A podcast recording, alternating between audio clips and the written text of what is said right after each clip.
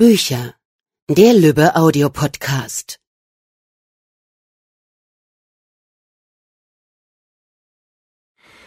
Guten Tag, mein Name ist Akram El-Bahai, ich bin ein Fantasy-Buchautor aus dem Rheinland und spreche heute für den Bastei Lübbe Podcast ähm, eine Folge ein, in der es um die Reihe Flammenwüste geht, die ich bei Lübbe veröffentlicht habe. Flammenwüste besteht aus drei vollen Romanen und einem kurzen über die Abenteuer des Geschichtenerzählers Anur und dem schwarzen Drachen Meno, die das erste aller Worte, den Ursprung aller Magie vor einem dunklen Magier schützen müssen. Die die Flammenwüste bereits kennen, können in dieser Folge des Podcasts etwas über die Hintergründe erfahren und diejenigen, die noch nichts von der Reihe gehört haben, mache ich hoffentlich ein bisschen neugierig. Der Auftaktroman der Reihe Flammenwüste war mein Debüt und ist 2014 erschienen. Und schuld an allem sind im Grunde genommen zwei Personen. Die eine teile ich mit 99 Prozent aller Fantasy-Buchautoren. Es ist Tolkien. Da gibt es im kleinen Hobbit diesen einen Satz, den Bilbo Beutlin spricht. Er heißt, selbst wenn ich bis zum Ende der Welt marschieren und mit den Lindwürmern in der letzten Wüste kämpfen müsste und an diesem Satz bin ich immer hängen geblieben und habe überlegt, wie das wohl aussehen würde mit den Drachen in der Wüste. Und ähm, die andere Person, die mich zur Flammenwüste gebracht hat, teile ich hoffentlich mit keinem. Es ist meine Frau. Ähm, sie meinte, weil, weil ich mir ein Hobby suchen wollte, ich sollte mal einen Roman schreiben und das war dann Flammenwüste. Ich hatte das Glück, dass sich während der Suche nach einem Verlag der kleine Hobbit im Kino ankündigte. Er hatte mich gewissermaßen verfolgt. Bastei Lübbe gefiel die Idee eines Drachenromans dieser Zeit und Flammenwüste landete beim richtigen Verlag auf dem richtigen Schreibtisch bei meiner Lektorin Anne Rudolph. Ein echter Glücksfall. Naja, eben der Hobbit. Flammenwüste ist ein Drachenfantasy-Roman mit einer orientalischen Wüstenwelt im Hintergrund. Das war für mich daher naheliegend, weil die Hälfte meiner Familie aus Ägypten stammt.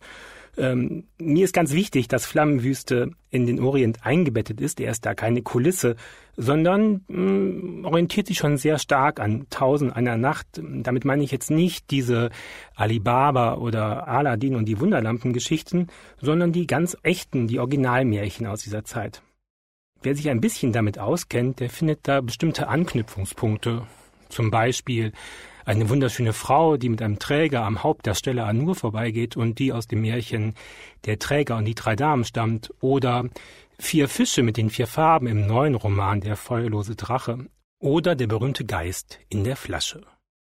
Dazu gibt es viele orientalische Gestalten und Namen, Flammenwüste, Djinnen und Ifriten, persische Chulas, die in den ersten tausend eine Nacht Übersetzungen ins Deutsche noch Werwölfe genannt wurden, oder Maritz. Aber es gibt auch ganz neue Wesen und Orte.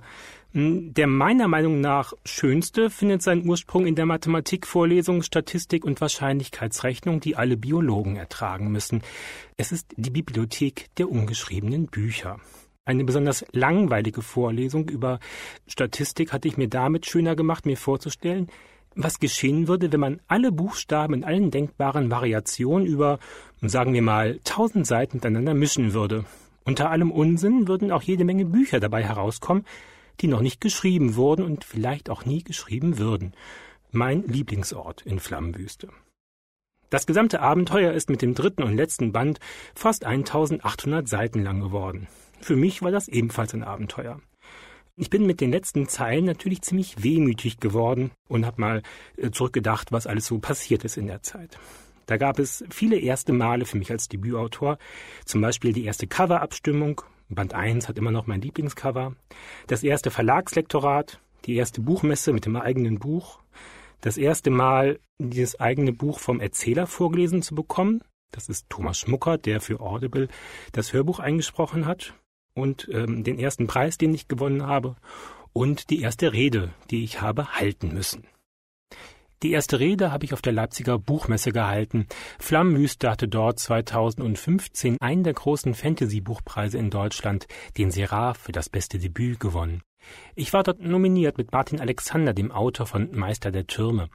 Und ähm, ich hatte nicht gedacht, dass ich den Preis gewinnen würde und ich hatte mir tatsächlich gar keine Rede überlegt. Ein paar Worte habe ich mir dann doch noch zurechtgelegt, als die Laudatio gehalten wurde, also nur für den Fall, dass. Ja, und dann kam tatsächlich mein Name. Hm, die anschließende Rede kann man leider noch auf YouTube nachverfolgen.